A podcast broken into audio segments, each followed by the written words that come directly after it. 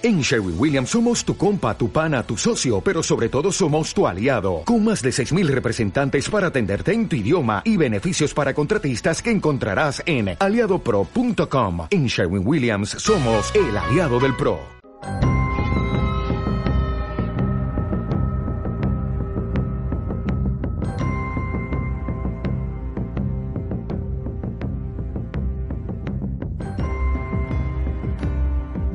Bienvenidos a una nueva edición de su podcast El Streamator Cable. Los saluda Richard. y Enrique. Estamos acá de regreso para seguir hablando de series. Estamos cerrando el mes, el mes de abril con, o sea, lo que en teoría debería haber sido una de las series del momento. Hay varias cosas que, que saldrán de la conversación que nos harán reflexionar acerca de por qué no lo fue tanto o si es que efectivamente sí lo fue.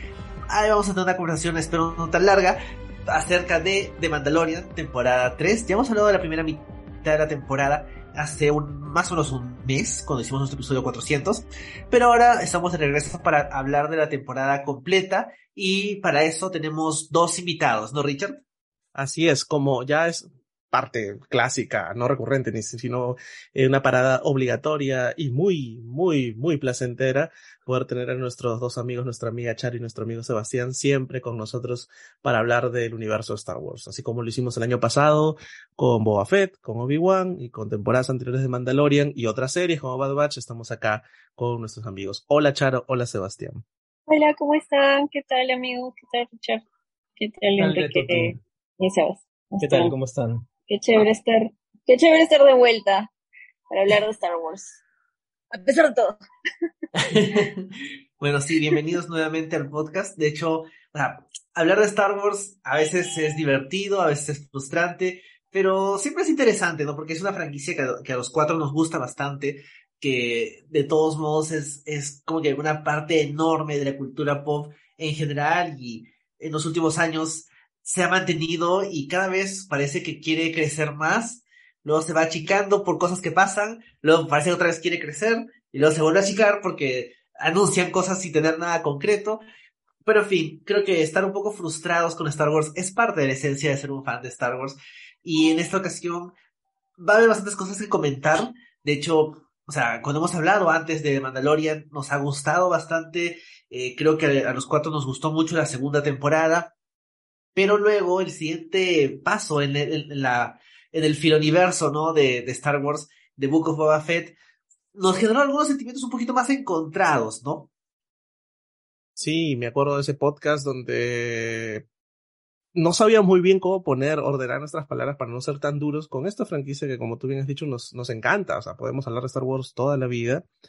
Y cuando toca algo que no nos gusta, este, o que odiamos directamente, como este, algunas películas tal vez en el pasado, o series controversiales hasta cierto punto, como Obi-Wan, o ya cosas que sí directamente tal vez nos gustaron menos, como Boba Fett, es un poco difícil, ¿no? Porque claro, es como ese viejo amigo que queremos y que siempre vamos a hablar bien de él o de ella, a pesar que tal vez le está cagando recientemente, ¿no? Pero bueno, tratamos un poco también de ser constructivos y finalmente es un universo que disfrutamos y creo que siempre vamos a disfrutar, ¿no? Siempre vamos a estar ahí, ¿no? La otra vez estaba con mi bebita y me puse este Revenge of the Sith porque es Star Wars, o sea, no hay cosas tan que te hagan sentir tan cómodos como eso, ¿no? Y eso es bacán. Sí, no, totalmente. O sea, bueno, yo personalmente no odié Boba Fett, pero, o sea, claramente sí hay una diferencia, pues, ¿no? De, de calidad y, y no sé, o sea, es, es interesante también, pues, ¿no? El hecho de que hayan el, el, problema también con esa serie no es que queramos regresar solamente a eso, pues, ¿no?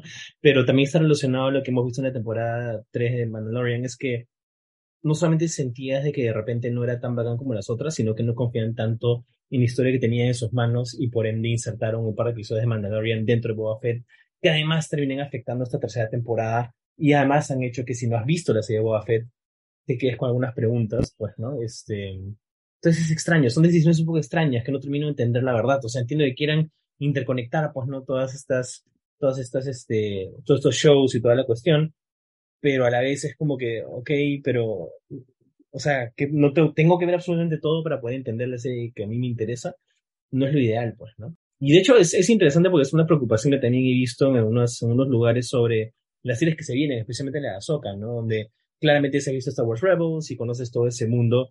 Hay un montón por qué estar emocionados, pero también está la preocupación de que si no has visto Rebels o no conoces ese, digamos, esas historias, esa serie no es para ti, o vas a estar un poco perdido o poco perdida, lo cual tampoco es lo ideal. Entonces, este, no sé, es este, qué tanto debe depender un show del otro, creo que va un poco por ahí también. Primero, debo decir, sí tienes que ver Rebels. Sí, lo sé, lo sé. o sea, igual, igual lo, tengo, lo, tengo, que ver, lo tengo que ver. Claro, pero creo, creo que podemos decir que creo que podemos decir que nosotros no somos como que espectadores casuales. Entonces, obviamente, o sea, tú has visto y te mm. encanta Rebels y obviamente yo lo voy a terminar viendo de todas maneras. Pero es más como que pensar en si quieren solamente apelar a gente como nosotros.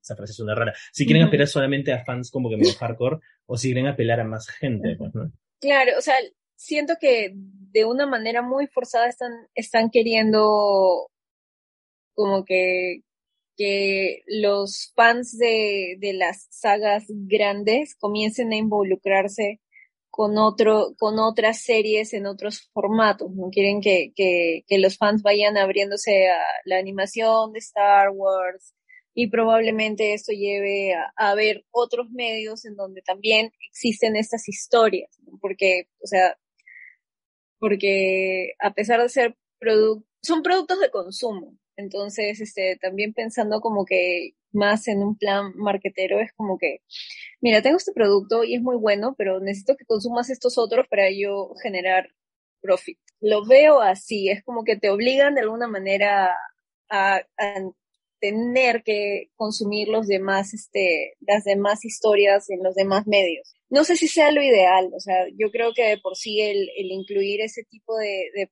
los personajes que están en esta temporada, todos llenos de, historia muy rica, ya como que te invita un poco a curiosear, pero cuando aparece un Paz Bisla o aparece este Bocatan y por qué todo el mundo se pelea por este lightsaber en donde lo que hemos visto en esta temporada y lo que hemos visto en, en la anterior es como que un cachito, un poquito de lo que significa que desaparezca tan rápido, si es como que tienen no sé cuántas series peleándose, encontrando al Darksaber, quitándose el Darksaber, este, y explicándote todo lo que significa para que llegue un, probablemente un clon a, a, a destruirte como si nada el, el, el, Black Saber es como que, no sé, siento que hay, hay todo un despropósito, ¿no? Construyes algo tan grande para que desaparezca tan rápido sin que mucha gente lo entienda. Claro, porque la experiencia para mm. muchos espectadores de todo este rollo con Mandalore y los Mandalorianos, y Bo-Katan, y Darksaber, y, y Paz Vega, y toda esta gente, es este... Paz Vega. Paz Vega. Paz Sí, yo sé, pero me gusta decir Paz. es este, lo que, lo que aparece en este show, ¿no? Entonces, es mucho más rico y, creo que tiene mucho más sentido si conoces todo lo que pasó antes, pero hay que entender que la mayor parte de gente, la mayor parte de gente, o una buena porción de gente, no va a saber todo lo que pasó antes. Entonces, si tu única experiencia es con este show, ¿qué tanto funciona? Obviamente acá no podemos contestar esa respuesta porque creo que todos hemos visto Clone Wars y Rebel, bueno, yo he visto un poco Rebels, no he visto todo Rebels, pero igual, este, pero sería interesante no preguntarle a alguien que no ha visto nada de eso, o sea, ¿te funcionó? ¿Te funcionó toda esta vaina de como que Mandalore y como que retomar el planeta, ¿no? Y el este, y el mitosaurio mm. y toda esta cuestión, o no, ¿no? ¿Cómo, ¿Cómo lo sentiste? Pues no, porque para nosotros es una cuestión un poco más grande, pero para un montón de gente va a ser solamente lo que sale en esta serie y nada más, pues, ¿no? probablemente ellos los han, lo han disfrutado más que nosotros. Pues, incluso eso, o sea, ya, ya Mandalorian había escapado un poco lo que Marvel ya les, le está pasando, que tienes que ver 30 cosas antes de entender lo último. Y acá no es tal vez necesario ver lo anterior, pero sí, como bien dicen, te, te entra de una forma distinta y te llena. Y en Mandalorian el problema también es que es, finalmente son pocos capítulos de poca duración, entonces no hay para crear tanto y creo que eso se resiente al final. Todo el tema de Mandalore no lo llego a sentir como algo tocado de manera integral en una temporada, cuando en teoría era lo más importante. Se supone que esa temporada es la temporada de la reivindicación de identidad mandaloriana y la reconquista del planeta. Y no lo llego a sentir del todo completo y complejo, ¿no? Me parece incluso hasta, y el último capítulo, ¿no? Que no me gustó tanto tampoco como cierran, eh, lo reduce todo a una, a una batalla que está bien, no, no, no es que no pida batallas, están bien las batallas, pero siento que hay algo más de la identidad de, de ser mandaloriano, e incluso es algo muy interesante, los diversos clanes dentro de Mandalor que no llega a explorar del todo, salvo los de casco y los que no tienen casco. Y eso lo hace un poquito superficial y lo hace un poco de, de cartón, cosa que Star Wars, al menos en sus series, mm. Está evitando. Mandalorian, Andor, ¿no? Incluso, o sea, me acuerdo que lo único, creo que lo poco que me acuerdo de Boba Fett, ese capítulo con los hombres de arena, como en un capítulo le dan una identidad muy buena, creo yo, a, una de las especies más vilipendiadas del universo, y acá no funciona eso. Creo. Sí, no, totalmente. Este, y es interesante, pues, ¿no? Porque justamente haciéndole un poco la comparación con Marvel, ahora está viendo un poco de data, pues, no sobre lo que están, este, lo que se espera vaya a ganar el, ¿no? por ejemplo, la Galaxia 3 el primer fin de semana, y es menos de lo que esperaban. Y entre eso y el fracaso en la taquilla de Ant-Man 3, que, o sea, ganó muchísimo menos de lo que la gente esperaba, menos que las primeras dos, a pesar de tener a Kang y, el multiverso y toda esta vaina. O sea, creo que sí hay un, está empezando por fin, después de como que varios años de como que gente diciendo, se viene la fatiga de superhéroes. Creo que por fin está empezando la fatiga de superhéroes y especialmente de Marvel, pues, ¿no? Después de haber dominado la taquilla por años, pues, ¿no? Este, y también justamente lo que dice un montón de gente, que para mí tiene sentido, pues, el hecho de que están, digamos, este, esparciendo demasiado con la serie de Disney Plus, ¿no? O sea, ah, ya, si quieres ver este Doctor Strange 2, tienes que haber visto WandaVision y tienes que haber visto Doctor Strange 1, y mejor si veis los de Avengers, ¿no? Y, ah, y mejor si ves también la otra serie la otra, película, y es como que es, exigirle demasiado a la gente. O sea, entiendo, es un balance, pues, ¿no? entre, entre motivar a la gente a que vea todo, todas tus historias, pero tampoco como que sentir que es como, casi como tengan que hacer tarea, pues, ¿no? Porque si ya se vuelve una tarea, la gente no lo va a disfrutar y creo que me parece totalmente lógico, pues, ¿no? Y justamente eso es lo que no quiero, no quisiera que pase con, con Star Wars, pues, ¿no? Donde, digamos, hasta hace relativamente poco era totalmente posible ver cualquier película o serie de Star Wars sin saber, o sea, sin haber visto mucho de lo que venía antes. De hecho, Star Wars fue una de las franquicias pioneras en transmedia, en donde ellos empezaron, obviamente, con las películas originales, pero George Lucas tuvo la visión, pues, ¿no? De expandir el universo a través de libros, de películas, de videojuegos, de, de series animadas, de cómics, de merchandising y toda esta cuestión, pues, ¿no? Entonces ellos no fueron los primeros en hacerlo, pero fue como que la franquicia pionera en eso, pues, ¿no? Y obviamente Disney quiere seguir con eso, pero quizás se han afanado demasiado, porque siento que hasta cierto punto como que George Lucas sí lo tenía más, como que no se, no se dejó llevar tanto por eso, pues, ¿no? siempre, es más, él siempre decía que para él el canon eran las películas y lo demás era como medio secundario, ¿no?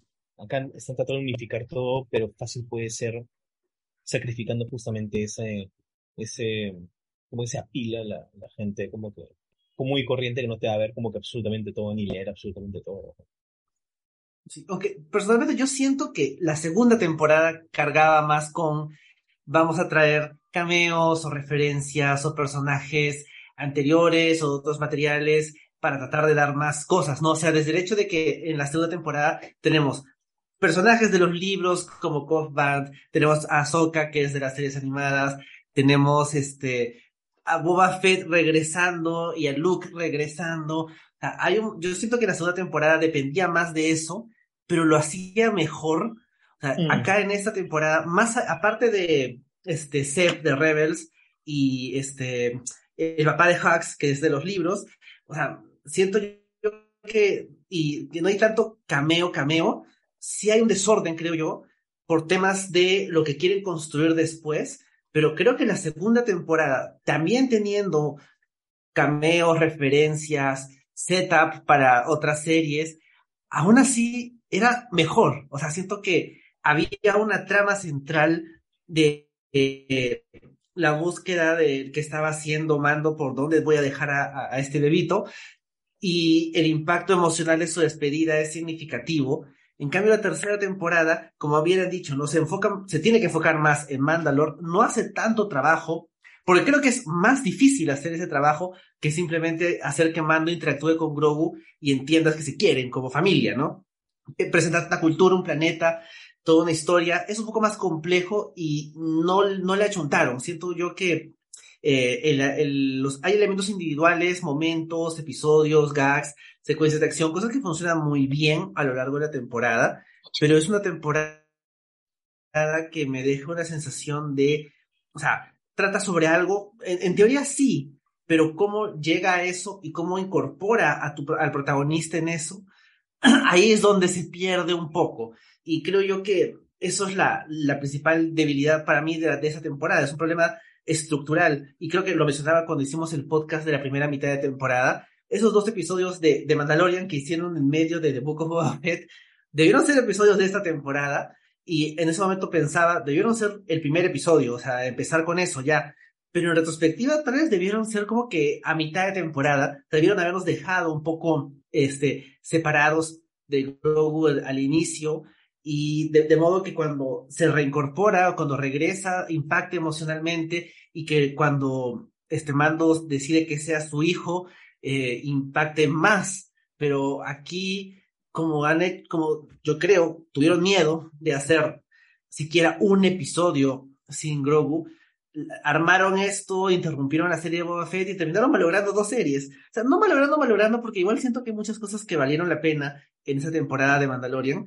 Y sí me queda la expectativa de ver una más, pero sí creo que han, han hecho mal la estructura. O sea, genuinamente creo que no han sabido cómo armar esa temporada y tienes episodios que, que se sienten de otra serie, como el tercer episodio, tienes episodios que suman a la trama central, como los primeros dos, o cuando están este, liberando Navarro, o ya los episodios finales. Tienes episodios que se sienten como un episodio de la primera temporada, lo cual es un cumplido técnicamente, como el episodio de, Jack Black y Lizzo. Es, es una serie que está medio desordenada. Siento yo que la primera, siendo episodio de cada misión que tenía Mando, funcionaba. La segunda mezclando un poco eso con una misión que era netamente de él, funcionaba también. Pero acá no ha sido ni lo uno ni lo otro.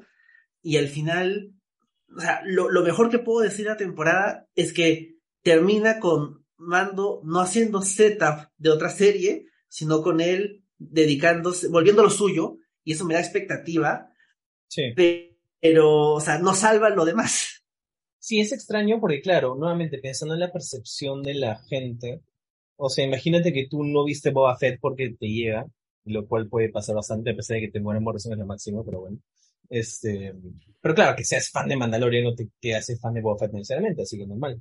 Em, ¿Y qué pasa si, claro, te, te saltaste esa serie? Ahí está, claro, ahí está. Entonces, ¿qué pasa si te saltaste esa serie? Este, y de pronto vas a la tercera temporada de Mandalorian todo emocionado y es como que, ah, Grogu ha vuelto. De un toque, o sea, toda la despedida súper emotiva, donde le dimos la cara a Pedro y toda la cuestión fue por las, porque la están de vuelta, sí, o sea, y la explicación de su, de su, de su reunión está en otra serie, o sea, es una decisión bien extraña, o sea, es un poco como lo que decía Charo, de forzarlo, ¿no? De como que hacer como que, ah, esto todo tiene que estar conectado, ¿no? Entonces vamos a poner súper importante en otra serie para que la gente la vea, es como que, pero así, no, o sea, si quieres que la, la gente vea tu serie, haz una buena historia, hazlo, hazlo bien, ¿no? Como que atráelos con personajes interesantes, con una narrativa intrigante, con algo, pues, ¿no? Contenido temático bacán, yo qué sé. Pero no, vamos a poner como que partes de otra serie en esta es, bien extraño, pues, ¿no? Y un poco lo como comentabas también de estructura, sí, pues, ¿no? O sea, sentí que la primera mm. mitad eran como que las aventurías, pues, ¿no? Los side quests, básicamente, de, de, de Mando y de, y de Grogu, ¿no? Este, conociendo de Jack Black, ¿no? Cuando van al castillo de Bocatán, que me dio muchas risas aparte, lo siento, pero literalmente van dos veces a su castillo y está sentada en su trono mirando al techo. No está haciendo nada. Es súper extraño. Como que, es como que, literal, o sea, literalmente se sentía como un side quest de un videojuego, porque cuando vas a hablar a un personaje mm. no jugable en un videojuego, generalmente o está haciendo algo súper genérico o no está haciendo nada, está solo parado. Y que era igual, era como que cada vez que fueron donde ella estaba sentada en su trono mirando al cielo. Y era como que, ok, qué extraño. Aunque sea ponle leyendo una revista, no sé.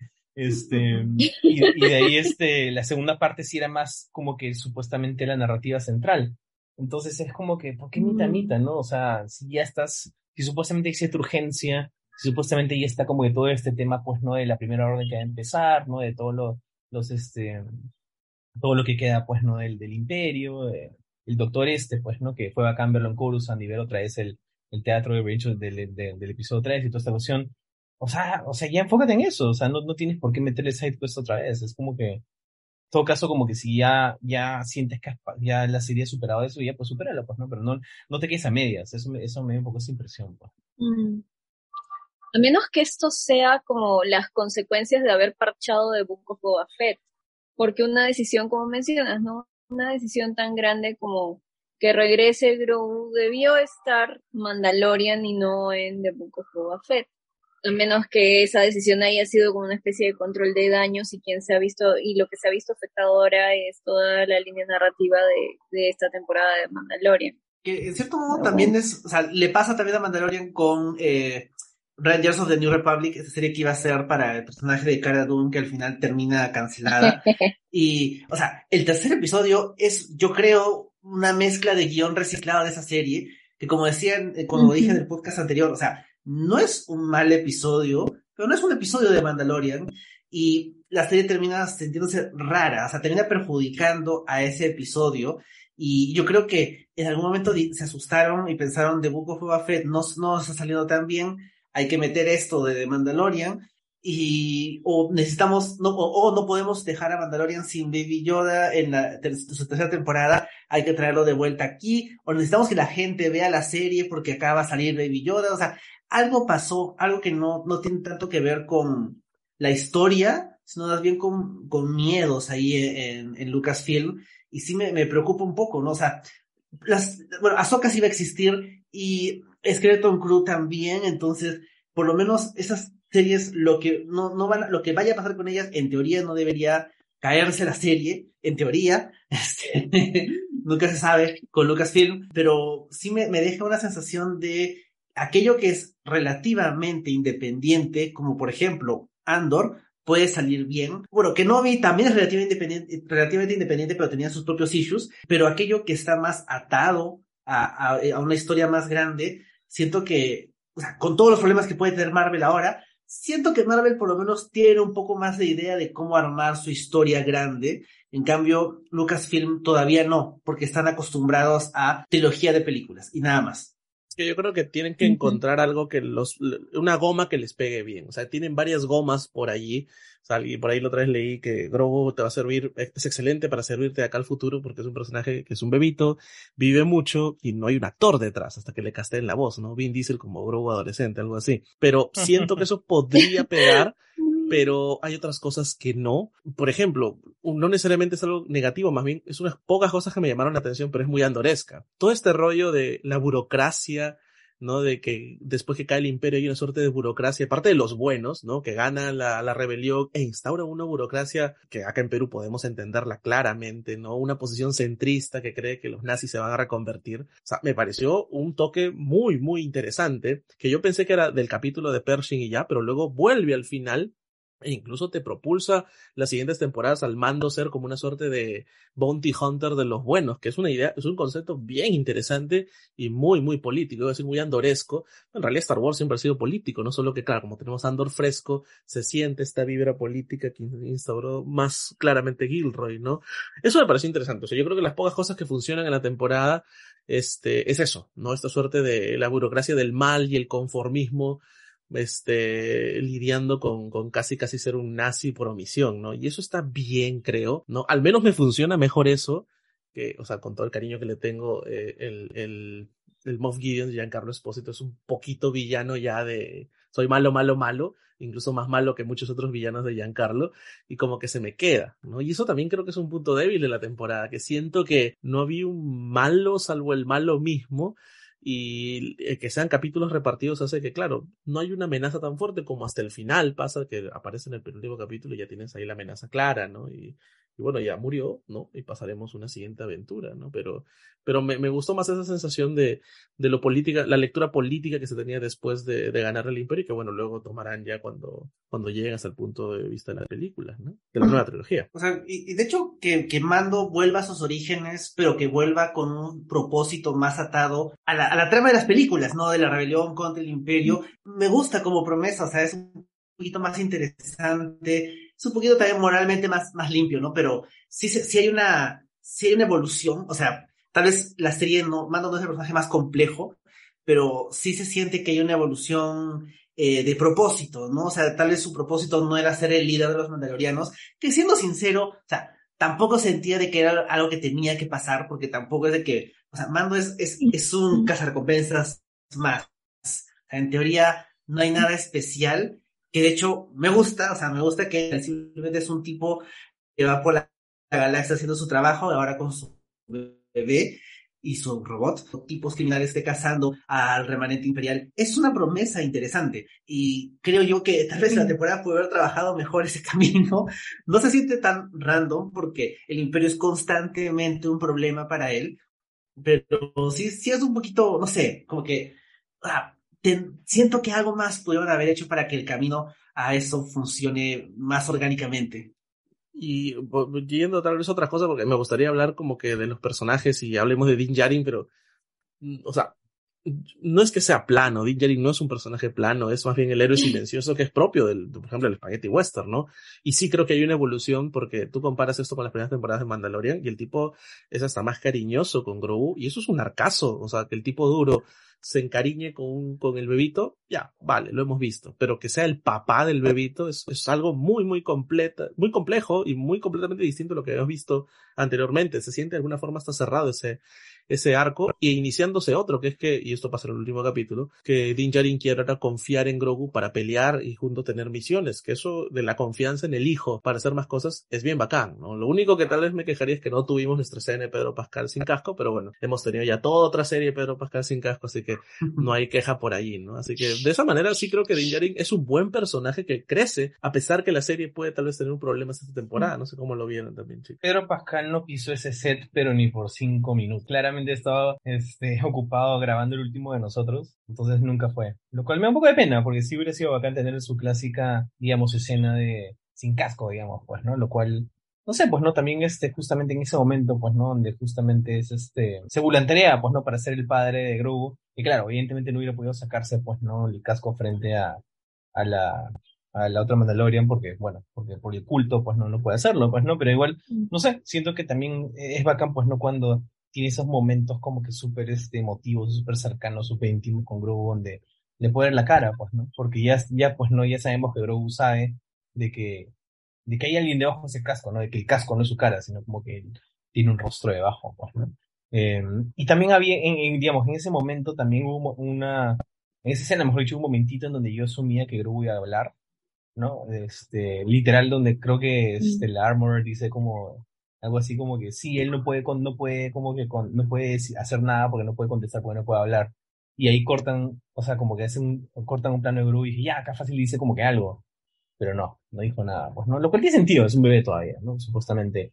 Y estos, y la especie de Yoda como que envejece súper rápido, entonces supongo que no hablará en mucho tiempo, ¿no? Pero, pero igual, no sé, este, creo que te faltó eso un poco, este, pero sí, totalmente de acuerdo con que el arco de, de, de o del Mandaloriano si es, es bacán, pues, ¿no? Cómo se suavizando, cómo, se convirtió no solamente en una figura paterna, sino como que ha solidificado ese, ese cambio, convirtiéndose realmente en un padre para Grogu, pues, ¿no? En cómo este, y, y cómo básicamente, pues, no ya, este, en vez de ser simplemente, pues, no un, este, nunca se recompensas que a trabajar para el mejor postor, sino como ahora se dedican, este, básicamente exclusivamente, pues, ¿no?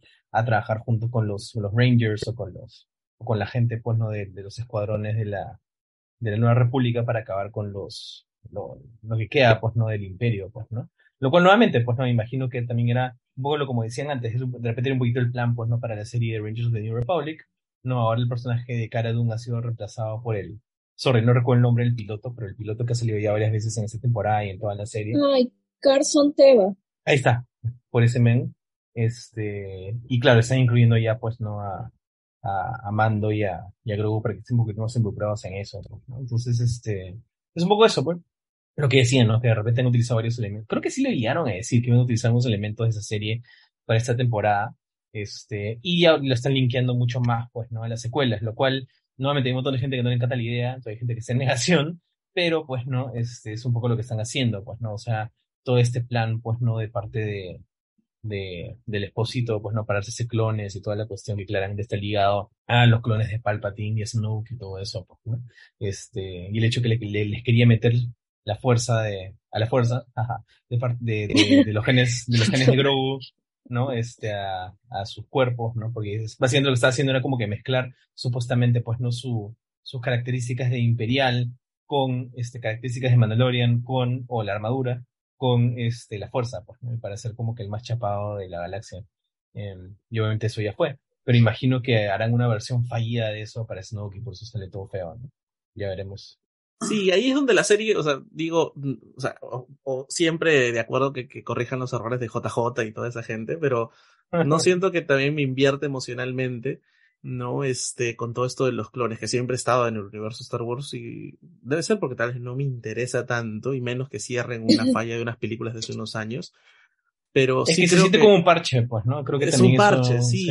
sí. pues sí, sí, sí, sí, sí. Entonces, claro, creo que ahí, claro. Ah, perdón, pero es que creo que es lo que se ha estado haciendo, es lo que estila Star Wars en sus medios, digamos, alternativos, ¿no? En los cómics, este, incluso en, en los libros, este, y en las series, ¿no? Desarrollan personajes, o sea, no es por nada, yo puedo querer un montón a Anakin, pero Anakin, el personaje eh, tridimensional al que yo quiero no pertenece a las películas, sino pertenece a Clone Wars.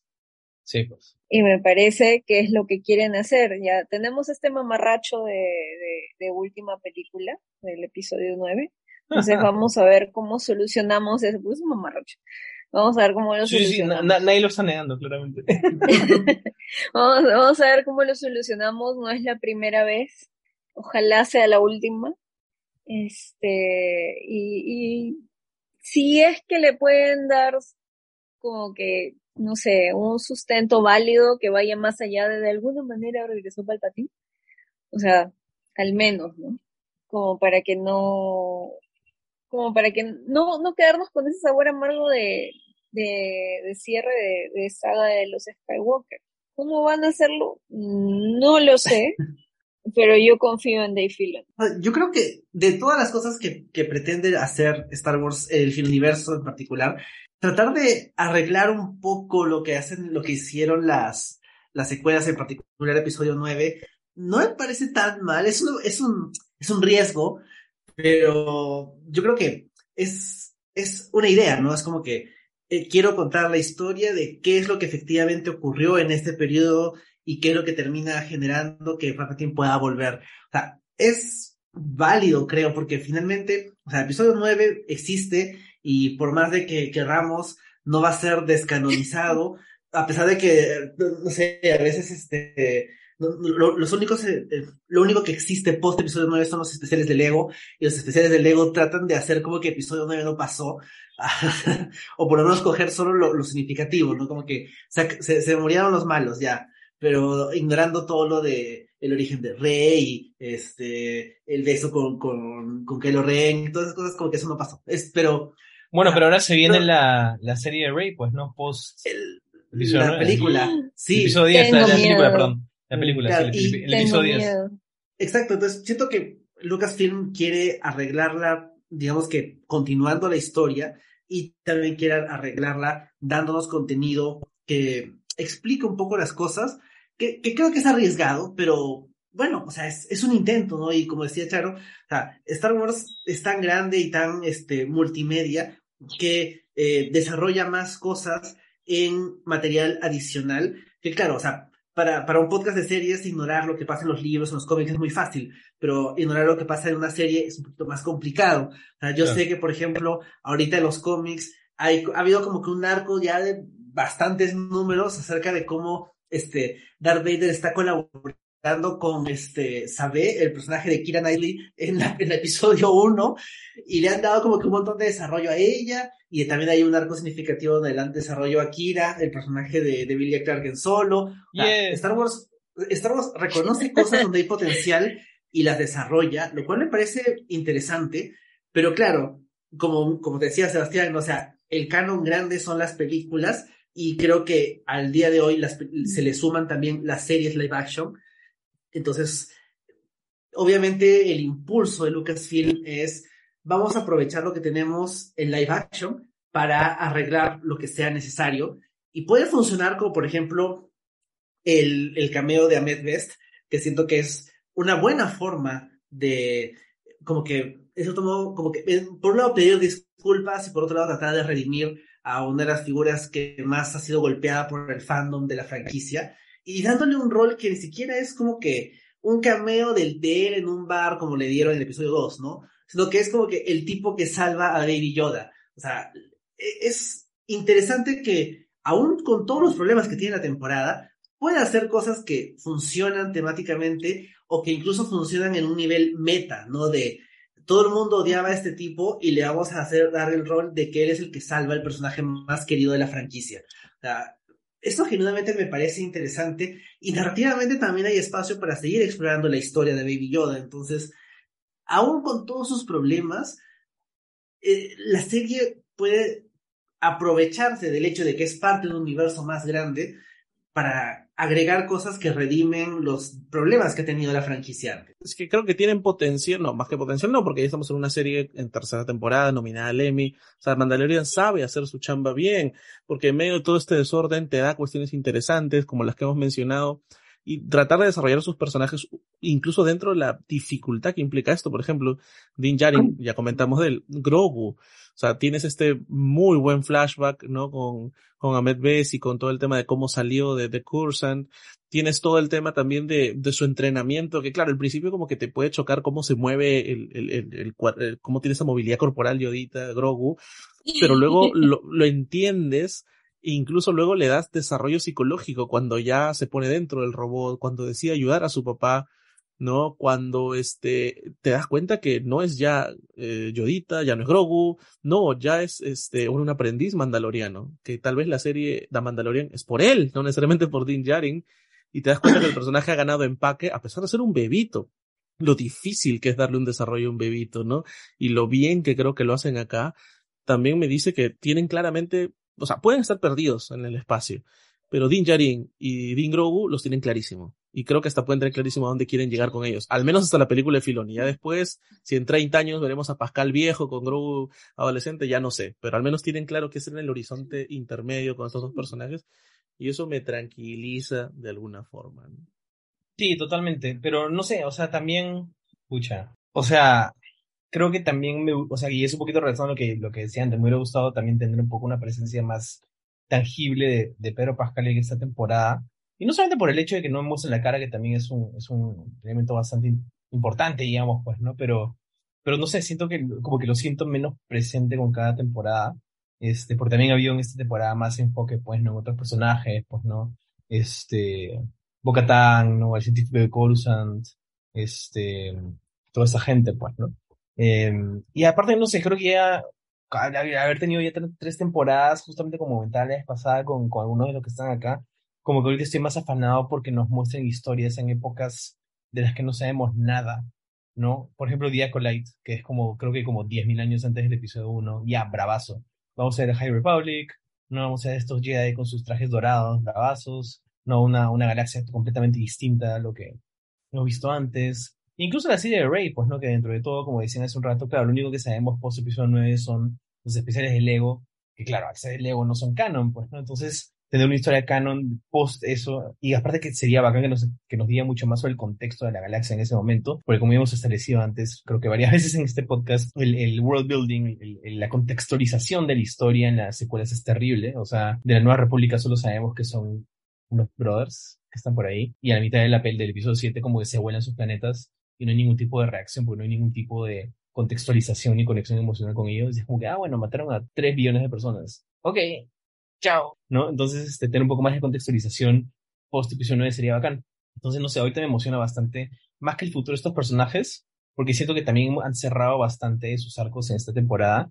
Emociona bastante la, ver cosas nuevas, ¿no? Y en contextos nuevos, en épocas nuevas, pues, ¿no? Como que ya alejarnos cada vez más, pues, ¿no? De los, Skywalker y todo eso, pues, ¿no? Este, y de hecho que, yo sé que es medio controversial, pero me, me pareció bacán que ya no veamos a Luke en esta temporada, por ejemplo, especialmente porque la versión que estamos viendo últimamente es este, esta versión, pues, no deepfake con voz de robot, ¿no? Que tampoco es tan bacán. O sea, tecnológicamente hablando es interesante, pero como personaje es como que, bueno, es un maniquí hablando, ¿no? Entonces, este, creo que ya, ya es, o sea, es bacán porque siento que se están alejando cada vez más de eso con algunas series, pues, ¿no? Obviamente, pues, no, Ahsoka y todo eso va, a ser fan fanservice y harto personaje de antes, ¿no? Y, de las series animadas y toda esta cuestión. Pero es bacán que balanceen eso con propuestas más nuevas, como Acolyte, como la serie, como la película de Rey, o incluso como Andor, pues, ¿no? Que claro, sí tiene personajes familiares, pero es otro tono, es otro estilo, no es, es más tipo thriller político, este, es más ambiguo, es más maduro hasta cierto punto por cómo está escrito, ¿no? O sea, como, como están hablando al inicio del episodio, pues, ¿no? O sea, ah, ya, al final de esta temporada es una mecha más.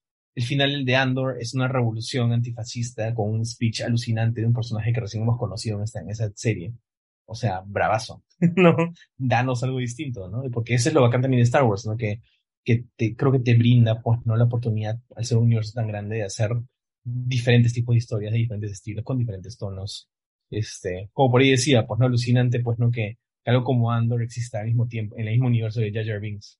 No podrían ser más distintos, y sin embargo es todo parte del mismo, del mismo universo. Sí, bueno, a mí también me parece interesante que vayamos casi una hora de podcast y salvo dos menciones, no hayamos hablado de la boca tan de Katie Safoff, ¿no? Y, lo interesante, y lo interesante porque, o sea, claro, condiciona mucho lo que has visto en otros productos y ahora no. Y creo que incluso a veces la temporada te decía que ella era la protagonista porque tiene un arco muy, muy fuerte y creo muy interesante al final. Al principio como que me costó meterla, pero luego lo entendí, me metí y, valga verdad, ella es la, casi la protagonista de la tercera temporada.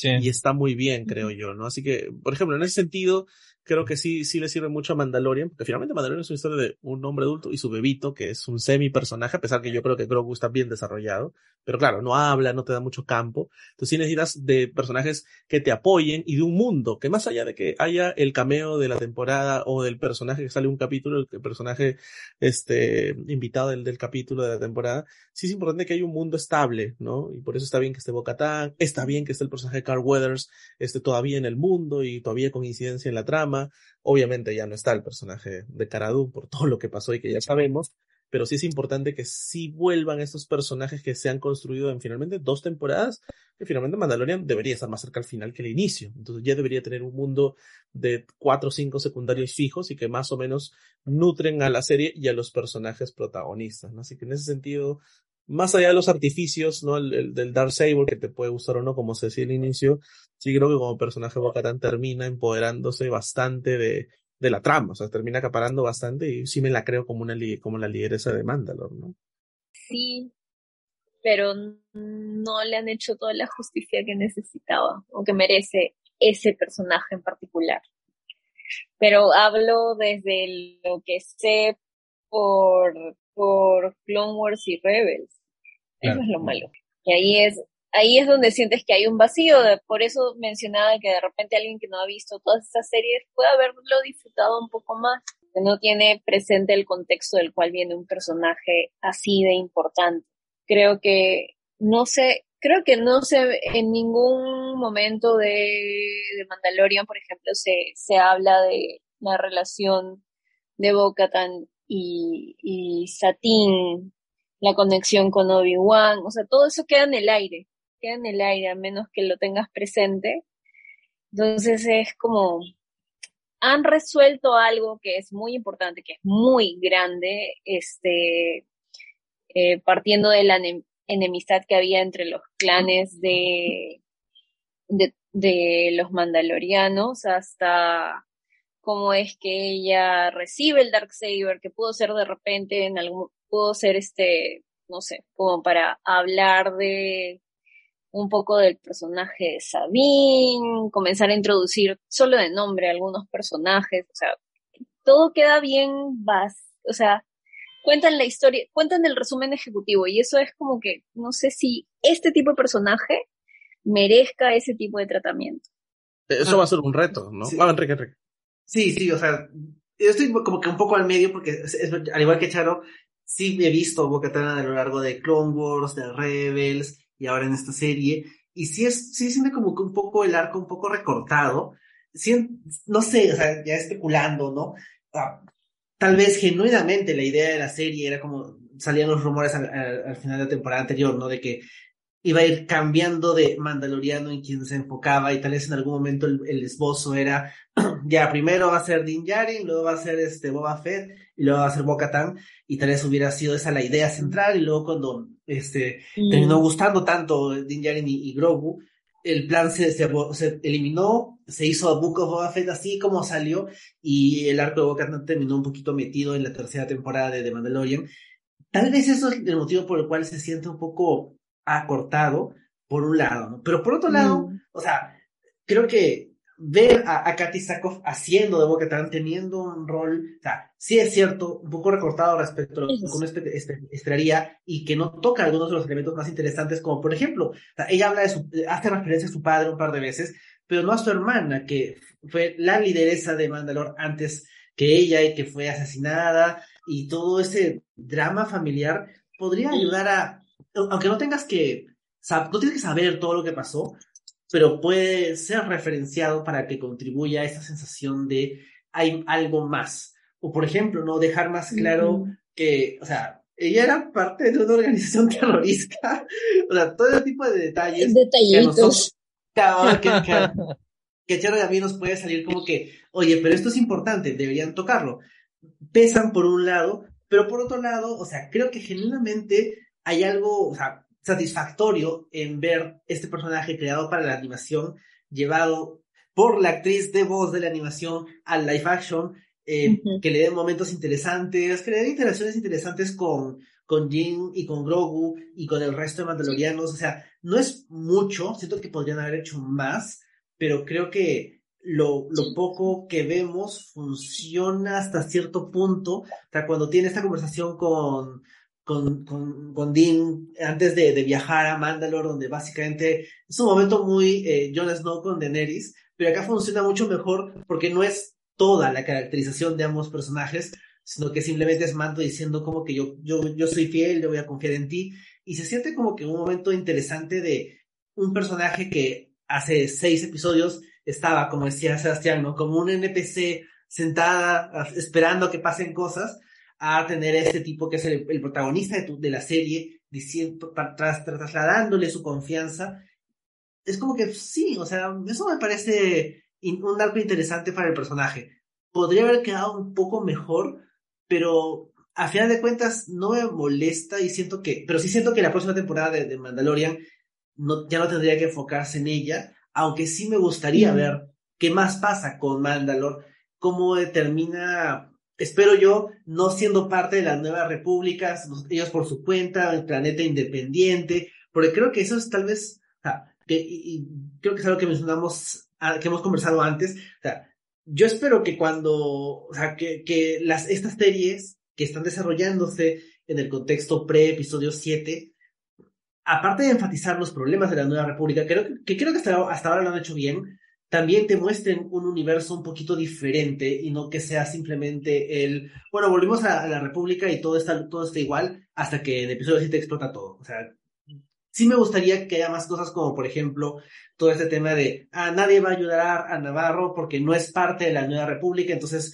es como que no, no, no es de los nuestros, nadie nos ayuda y que eso enfatice más la, la, la, poca necesidad de esa nueva república y de una futura nueva nueva república en la serie, en la película de Rey. O este tema de, por ejemplo, todo el tema de los piratas, ¿no? A mí me parece interesante porque, claro, es lógico que haya piratas en el espacio y ya en Star Wars han salido antes, pero es importante ver estos, este, bueno, hemos visto generalmente mercenarios en el background, ¿no? O mercenarios que nos caen bien como, como los mandalorianos, pero estos piratas, estos crew que salen en esta temporada son interesantes, claro, son bien de cartón, incluso el pirata final parecía este Garfio con su asistente de Peter Pan, ¿no? Y, bueno, se, chocó su nave, RIP, ¿no? Pero que puedan salir esta gente y seguir profundizando en esos, ¿cómo decirlo? Bajos fondos, pero con una suerte de explicación social, entre comillas, tratando un poco de fácil, de hacer fácil una descripción absolutamente compleja en un mundo mucho más grande que el nuestro, eso puede resultar interesante, ¿no? Y creo yo que finalmente este, este, este,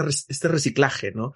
De los warlords, ¿no? Del imperio, que más o menos sale en el discurso de las Jedi y todo esto del nihilismo de la guerra y el máximo comercio de las armas, me pareció interesante. O sea, yo no sé si Tuarm ¿no? Lo van a poner bien en pantalla o no, ya en Azoka veremos, yo tengo fe en Mikkelsen, pero si lo trabajan bien, todos estos este, jefes de la guerra post caída del imperio, puede ser bien interesante, puede ser bien interesante, yo creo que Moff Gideon nunca lo trabajaron del todo bien, pero si vuelve, si está Tuar, está este Mason de 24, el papá de Fuchs, o sea, podría ser interesante y vamos a ver, ¿no? El tema es que, obviamente, yo quiero ver a Ahsoka y ustedes también, pero el que no ve a Ahsoka probablemente ni entienda la cuarta temporada de Mandalorian y eso va a ser un problema. Sí, pues entonces es un poquito lo que decíamos antes, pues no qué tan interconectado tiene que estar todo, qué tanto tiene que depender un show de otro, una, un show de una película y todo esto, pues, ¿no? ¿Qué tanto quieres alienar, no a los este, espectadores casuales, qué tanto quieres apelar únicamente a los más hardcore, a los que se ven absolutamente, este, todo, pues, ¿no? Entonces, no sé, eso es, es, un, es, un, es algo que, tiene que, ser, que se tiene que empezar a preguntar, especialmente, pues, ¿no? Viendo lo que se pasó un poquito con Marvel. De hecho, lo mismo de Marvel se han dado cuenta, ¿no? O sea, le, han atrasado varias de las series que están planeadas para este año. Creo que este año solo se van a, se van a estrenar como dos o tres porque el año pasado fueron demasiados y digamos que la, el interés se esparció demasiado, pues, ¿no? Y, nuevamente, pues, ¿no? También está la, la, este, digamos, lo, lo, mal que le, ha ido la taquilla de su, su última película, su último par de películas, pues, ¿no? Entonces, este, es eso, pues, ¿no? A veces es posible tener mucho de, de algo bueno, creo yo. Yo sé que la frase usualmente es lo, lo, contrario, pero creo que es un poco lo que pasó con, con Marvel, y este podría pasar también con Star Wars, ¿no? Porque Star Wars siempre fue una franquicia en la que, digamos, el, digamos, las historias audiovisuales principales salían muy ocasionalmente y ahora estamos teniendo un huevo, ¿no? Entonces tampoco estamos muy acostumbrados, ahora sí estamos acostumbrados un poco a eso, pues, ¿no? Es, es bastante, ¿no? Antes era como que una pela cada tres años y una trilogía cada 20 años y una que otra serie animada y eso es todo, ahora estamos teniendo un montón de historias. Entonces, este, podría ser algo bueno, pero quizás también puede ser algo malo. Todo lo bueno se agradece en este mundo, pero todo en exceso tal vez cae pesado, ¿no? Y así como sí, tampoco pues. queremos excedernos en este podcast, tal vez para ir cerrando, eh, podemos tener una última intervención sobre qué esperamos de la cuarta temporada de Mandalorian, que no sabemos si, si saldrá antes o después de la película, si saldrá antes o después de Ahsoka, o sea, cronológicamente me refiero, porque Ahsoka va a ser en un par de meses, pero qué esperamos de acá adelante, nos ha dado algunas pistas el final, pero a dónde quisiéramos que tal vez la historia vaya, ¿no? O si queremos que cambie o que siga el curso que parece haber puesto esa semillita en el episodio final con, con respecto a dónde van a ir Dean, Jaren y Grogu. No sé, Charo, ¿tú cómo lo ves? ¿Qué esperarías de la cuarta temporada? Que, que Dean Jaren rompa, o sea, rompa con su religión en el sentido de que ser mandaloriano es más que la fe y es eso lo demuestran los, o sea, mandalorianos como Bocatán, este, y los otros que se unieron, este, en el, en la, en la toma de Mandalor, ¿no? O sea, no, no son solo los, los, ¿cómo se llama el, el culto de ellos? Este, el, los dices de Way gente. Children of the Watch. Esa gente, los Children of the Watch. O sea, yo, yo creo que sea, me gustaría ver un mando más, este, más secular. Sí, porque medio que, o sea, ya... medio que el mensaje en esta temporada medio que ha sido como que ser parte de un culto no está tan mal después de todo, que... Sí.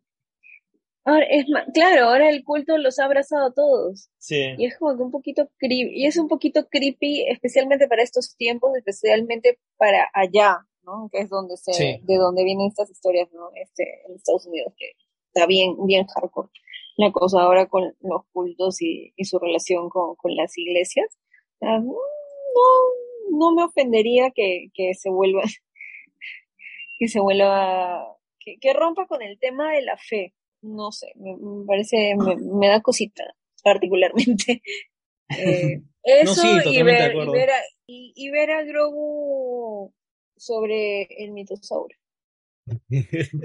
Tú, Sebastián, ¿qué esperas? ¿O qué cosas esperarías más allá de que se vuelva más secular la serie? Como bien ha dicho Charo. Sí, no, totalmente de acuerdo con lo que dijiste, Charo, y aparte de eso, creo que un poco, pues, no de lo que estábamos diciendo antes de regresar al tono y al estilo y a la estructura especialmente de la primera, este, o de la, o de la segunda temporada, pues, ¿no? Y, y nuevamente creo que también ayudarnos un poquito a contextualizar el, el, el estado, pues, ¿no? De la nueva república y de todo esto, pues, ¿no? En la época en la que se desarrolla la serie, pues, ¿no? Y, y de hecho sí me vacila la idea, pues, ¿no? De ver aventuras un poco que involucren a, este, a, a Dean Grogu y a, y a Din Djarin, a Carson y, y a, y, a, y a más gente que fuimos viendo, pues, ¿no? Y, y de repente alejarnos un poquito del tema de como que los mandalorianos en sí, porque ya Bo-Katan como que ya unió a los mandalorianos, todo esto, perdón, este, entonces creo que por ese lado esa historia está, por ahí que podría salir un poco más, de manera más secundaria, ¿no? Pero enfocamos nuevamente, pues, no a nuestros protagon- en nuestros protagonistas.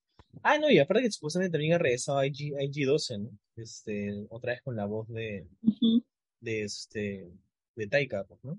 Este, entonces supongo que también están involucrados, pues, ¿no? Entonces creo que el, el mecha de, de Baby Yoda creo que ya fue, porque ahora van a tener al, al robot tal cual, el tal cual.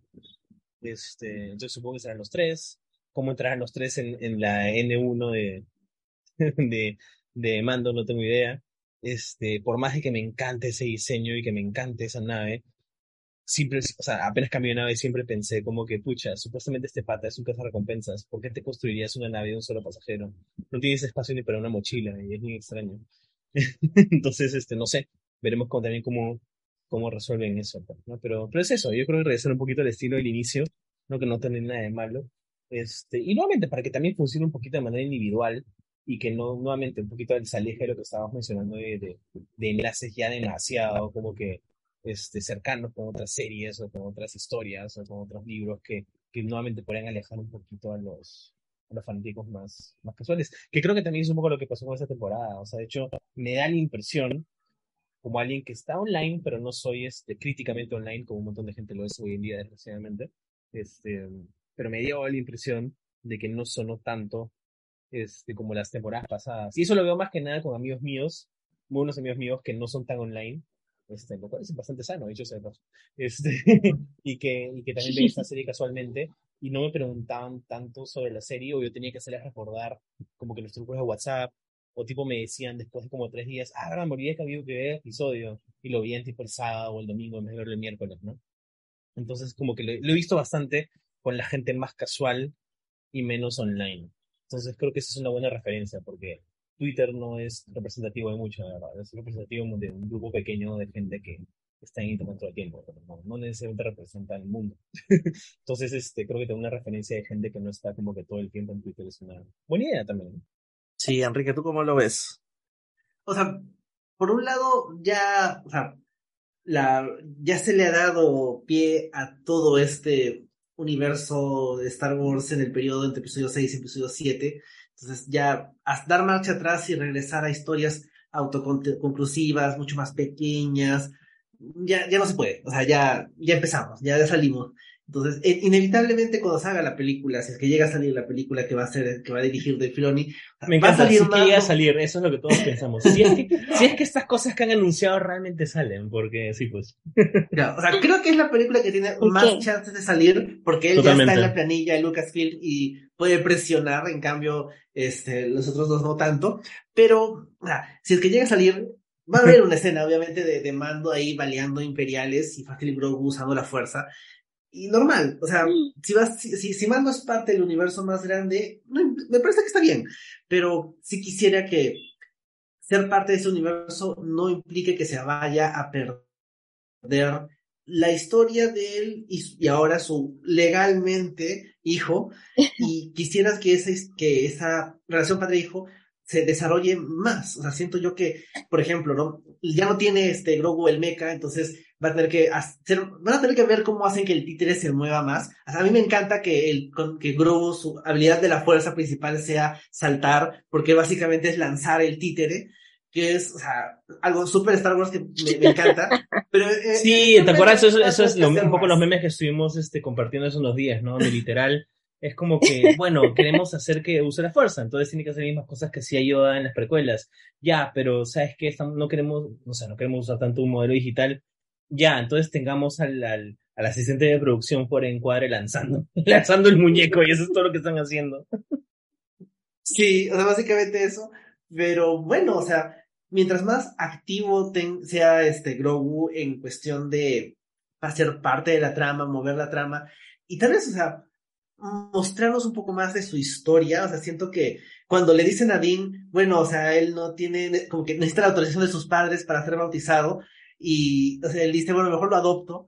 Nos, yo, yo, o sea, lo he visto como chiste, pero, o sea, la verdad es que sí estaba medio preocupado de que le digan, ahora tu misión es buscar a sus padres. Porque era como ah, que esto es lo mismo de la temporada 2. Solo que la temporada 2 era buscar a su gente, ¿no? Que eran los Jedi. Entonces, afortunadamente no vamos por ese lado. Pero no me parecería mal aprovechar que ya nos hemos alejado de la historia grande, por así decirlo, y podemos enfocarnos en misiones específicas de Dean cazando imperiales y tal vez a través de eso puede llegar al backstory de Grogu y podemos cerrar eso. O sea, no me molestaría cerrar el tema de su backstory, que es que si, que finalmente, o sea, es, tal vez no es algo súper necesario, pero es algo que le concierne a él, que le concierne a uno de nuestros protagonistas. No tanto el conflicto a gran escala entre la Nueva República y el remanente imperial. Eso es tal vez algo que escapa un poco del ambiente personal de, de, de que finalmente él no está ni en, el Imperio ni en la Alianza Rebelde. En cambio, si es que nos vamos a enfocar en la historia de Grogu, ahí creo que ahí está lo, lo interesante, construir más sobre esta relación que creo yo es o sea, la esencia de la serie. O sea, que Disney le haya tenido miedo a hacer una temporada completa sin Grogu, o sea, está mal, pero, o sea, es por algo, ¿no? O sea, ahí, creo que todos estamos de acuerdo en que por más de que Grogu sea un títere, o sea, la relación central ahí funciona muy bien. No, y se han dado cuenta que es el corazón de Star Wars, porque ya los van a salir en la película siguiente, y con al ser un bebé probablemente sea el nuevo Skywalker, todo se construya sobre mí, ¿no? Y tienes para hacer 60 funcos de acá hasta que muera viejo, como Yoda murió en el episodio 6, ¿no? Entonces, creo que va a ir por allí, ¿no? En ese sentido, la oportunidad que tienen es de desarrollarlo a él y a Dean, contarnos flashbacks, por ejemplo, de seguir esa historia de conocer cómo Grogu, por ejemplo, escapó del Orden 66, ni siquiera salió de Cursan todavía. ¿Verdad? ¿Verdad? ¿verdad? Sigue allí. Y, y al mismo tiempo, poder presentarte el universo, si es que queremos ver estas conexiones como tela de araña, pero solapamente, no solapamente, no se puede eso en televisión, pero sí este, colateralmente tal vez, ¿no? Que conversa con este personaje o que entre este mundo a conocer estos nuevos personajes, ¿no? Por ejemplo, el mundo de Jack Black y Lizzo, con todo lo acartonado que era efectivamente y que funciona muy bien por los dos, creo, y por Christopher Lloyd, te da insight al universo post caída del imperio. O sea, es acartonado, pero a la vez te dice mucho de cómo era ese mundo. Y eso es interesante, ¿no? Y de la nada misión a Dooku, lo cual fue recontra random. Y es interesante porque ese personaje que es un muy buen personaje Dooku también tenía un rollo político que creo finalmente Star Wars es eso, o sea, me puedes dar una escena súper acartonada como jugando esta suerte de polo universal con la fuerza y a la siguiente escena me estás hablando de separatismo intergaláctico. Eso es bien bacán, porque además Andor se acaba, o sea, ya ahorita, bueno, no va a morir Diego Luna porque se muere en Rogue One, pero ahorita acaba Andor, va a quedar Mandalorian, Obi-Wan ya fue, Boba Fett, no creo que es una temporada, o no creo que quieran hacerla, y quedarán en eso. Acolyte hace mucho tiempo, la serie Jude Law, que no sabemos cómo, cómo la va a petar o no, y finalmente Mandalorian, que es la franquicia, o sea, es este, la piedra sobre la cual se está fundando esta nueva iglesia que es Star Wars en el siglo XXI, ¿no? Y aprovechando eso, reafirmo, ¿no? O sea, este reto de secularizar Star Wars, que siempre es un tema interesante, la religión y Star Wars, podrías hablar horas entre los Jedi y ahora los Mandalorianos, va a ser interesante a la luz de ahora, porque Mandalorian es de ahora, con los debates que estamos teniendo y los abusos que estamos viendo en iglesias y en sectas, y van a tener que, como dicen los gringos, adresar, ¿no? Dirigirse, hablar de ese tópico, ¿no? Si no, chao. Y hablando de chao, gracias, creo que es el fin. Gracias, chicos. creo que es el fin, eso fue un poco fuerte. Wow. Es, el, es, el, fin de todo. Lo más,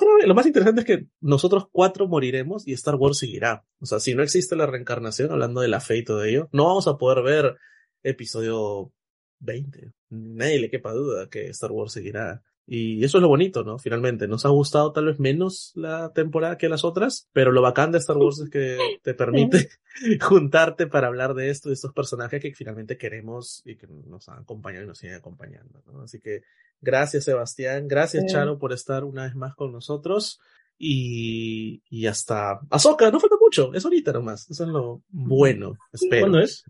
junio, ¿no? Azoka Azoka llega para. ¿No es en agosto?